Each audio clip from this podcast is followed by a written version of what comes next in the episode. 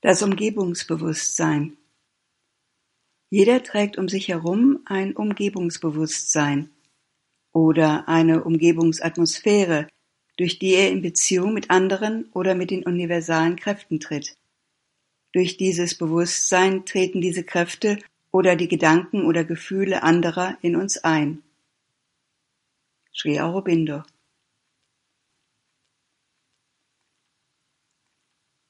Das Individuum ist nicht auf den physischen Körper begrenzt, nur das äußere Bewusstsein empfindet dies so. Sobald man dieses Gefühl der Begrenztheit überwindet, kann man zunächst das innere Bewusstsein spüren, das mit dem Körper verbunden ist, aber nicht zu ihm gehört. Denn die Ebenen des Bewusstseins oberhalb des Körpers und ebenso ein Bewusstsein, das den Körper umgibt, das aber ein Teil von uns ist, Teil des individuellen Wesens, durch den man in Kontakt mit den kosmischen Kräften und anderen Wesen ist. Dieses letzte habe ich das Umgebungsbewusstsein genannt. Sri Aurobindo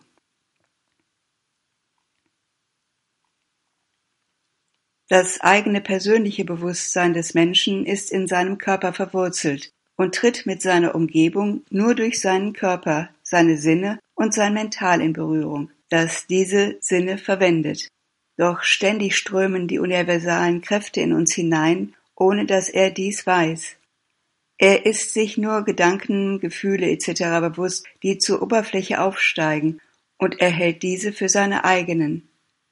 Tatsächlich aber kommen sie von außen, in mentalen Wellen, vitalen Wellen, Wellen von Gefühl und Empfindung etc., die in ihm, dem Menschen, besondere Formen annehmen und an die Oberfläche emporsteigen, nachdem sie eingetreten sind.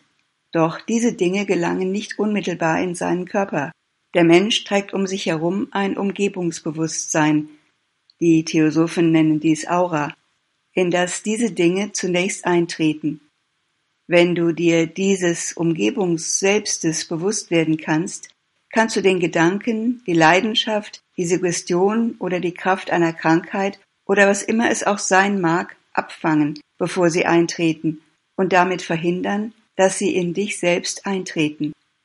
Wenn Dinge aus dir herausgeworfen werden, gehen sie oft nicht vollständig, sondern sie finden Zuflucht in dieser Umgebungsatmosphäre und sie versuchen, von dort wieder hineinzukommen. Oder sie wahren einen größeren Abstand außerhalb dieser Atmosphäre, verweilen in den Außenbezirken oder vielleicht sogar in größerer Entfernung und warten dort, bis sie eine Möglichkeit erhalten, einen erneuten Eintritt zu versuchen. Sri Aurobindo Das Umgebungsbewusstsein kann still werden, wenn die Weite da ist. Man kann sich dann dieses Umgebungsbewusstseins bewusst werden und mit den Dingen umgehen, die durch es hindurchgehen. Ein Mensch ohne Umgebungsbewusstsein wäre ohne Kontakt mit dem Rest der Welt. Sri Aurobindo Diese Dinge, Selbstwertgefühl, Depression etc., verstecken sich gewöhnlich in den Tiefen des Vitals oder des Physischen, in denen noch nicht die volle Kraft des Friedens und des Lichtes ist. Wenn sie von dort einigermaßen oder vollständig vertrieben wurden, können sie im Unterbewusstsein sitzen und von dort ihre Suggestionen nach oben senden. Wenn sie auch dort vollständig herausgeworfen wurden, dann verbleiben sie im Umgebungsbewusstsein und versuchen von dort einzugreifen, aber sie sind dann nicht mehr länger Teil des eigenen Bewusstseins und werden auch nicht mehr so empfunden. Sie werden als etwas empfunden, das versucht, von außen einzudringen. Sri Aurobindo Man kann von den niederen vitalen Bewegungen frei sein, aber man kann nicht sagen, dass diese Befreiung vollkommen vollständig oder gesichert ist, bis die vollständige Transformation stattgefunden hat. Denn diese Dinge verbleiben immer im Umgebungsbewusstsein oder sogar in einer gewissen Entfernung im Universalen, und sie ergreifen jede Gelegenheit, von dort hineinzukommen. Sri Aurobindo. Dies, Kräfte von Depression, Trägheit des Mentals etc., sind Dinge, die in der Atmosphäre herumwandern und ohne Vorwarnung auf uns springen. Es ist oft schwer zu sehen, wo sie genau herkommen und oft gibt es dafür überhaupt keinen Grund oder irgendeine einladende Ursache in uns selbst. Sie müssen einfach hinausgeworfen werden, als wenn etwas auf den Körper fallen würde. Sri Aurobindo Die Macht der niederen Kräfte anzugreifen ist nichts Geheimnisvolles. Diese Dinge waren in dir lange Zeit virulent und hartnäckig, und du hast ihnen nachgegeben. Deshalb haben sie eine große Kraft erlangt, zurückzukehren, selbst nachdem du begonnen hast, sie zurückzuweisen. Dies liegt erstens daran, dass es eine Gewohnheit geworden war, zweitens daran, dass sie glauben, ein Recht über dich erlangt zu haben, drittens an der regelmäßigen Zustimmung und passiven Antwort gegenüber ihnen oder an dem regelmäßigen Erdulden dieser Kräfte, Dinge, die dem physischen Bewusstsein aufgeprägt wurden. Dieses physische Bewusstsein ist noch nicht befreit, es hat noch nicht begonnen, gegenüber der höheren Kraft so empfänglich zu sein wie das Vital. Deshalb kann es ihrem Eindringen nicht widerstehen. So ziehen sich diese Kräfte, wenn sie hinausgeworfen werden, in das Umgebungsbewusstsein zurück und verbleiben und verbergen sich dort. Und bei jeder Gelegenheit greifen sie die Zentren an, die daran gewöhnt waren, sie zu empfangen, das äußere Mental und das äußere emotionale Wesen, und treten ein. Dies geschieht bei den meisten Zadaks. Zwei Dinge sind notwendig. Erstens, das physische vollkommen den höheren Kräften zu öffnen. Zweitens, ein Stadium zu erreichen, in dem die Kräfte, selbst wenn sie angreifen, nicht vollständig eindringen können, indem das innere Wesen still und frei bleibt. Selbst wenn es dann noch eine Schwierigkeit an der Oberfläche gibt, wird es nicht mehr zu dieser Überwältigung kommen. Sri Aurobindo Das Umgebungsbewusstsein und das Unterbewusstsein sind zwei sehr verschiedene Dinge. Was im Unterbewusstsein gespeichert ist, Eindrücke, Erinnerungen, steigt von dort in die bewussten Wesensteile auf. Im Umgebungsbewusstsein sind die Dinge nicht gespeichert und fixiert, obwohl sie sich dort herumbewegen. Es ist voller Beweglichkeit, ein Feld der Vibration oder des Durchgangs von Kräften. Sri Aurobindo Diese Gelüste und Begierden sind alte Gewohnheiten des Physischen, die aus der universalen Natur zu ihm gekommen sind und die es als Teil von sich selbst und seines Lebens angenommen hat. Wenn diese Dinge vom Wachbewusstsein zurückgewiesen werden, versuchen sie im Unterbewusstsein Zuflucht zu suchen oder andernfalls in dem, was man das Umgebungsbewusstsein nennen könnte.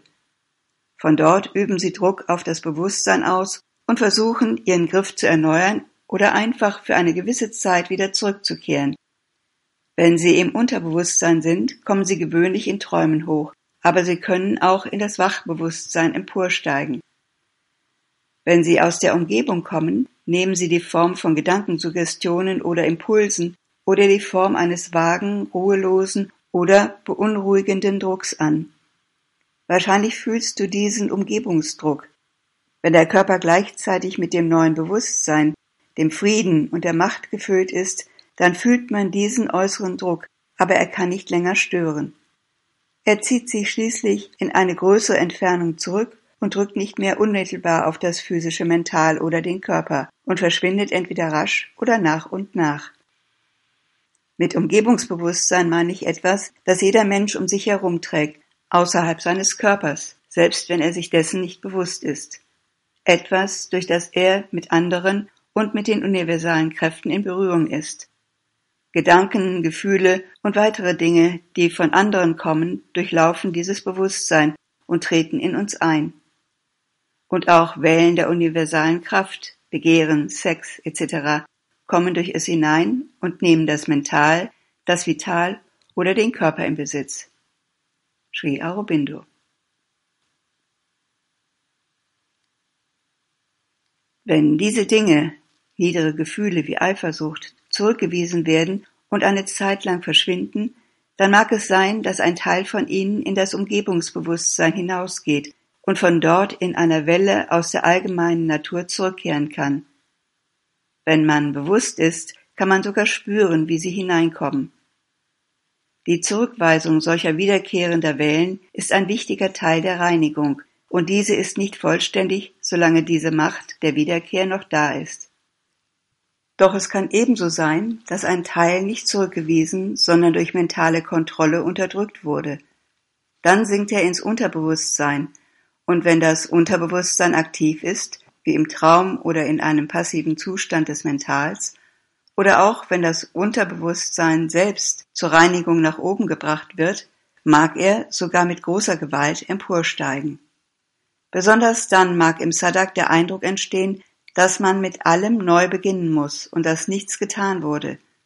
Doch dies ist nicht wirklich so. Man muss standhaft bleiben und darf nicht verärgert sein, sondern man muss sich diesmal fest und vollständig davon lösen, um es vollständig aus der Natur zu entwurzeln. Sri Aurobindo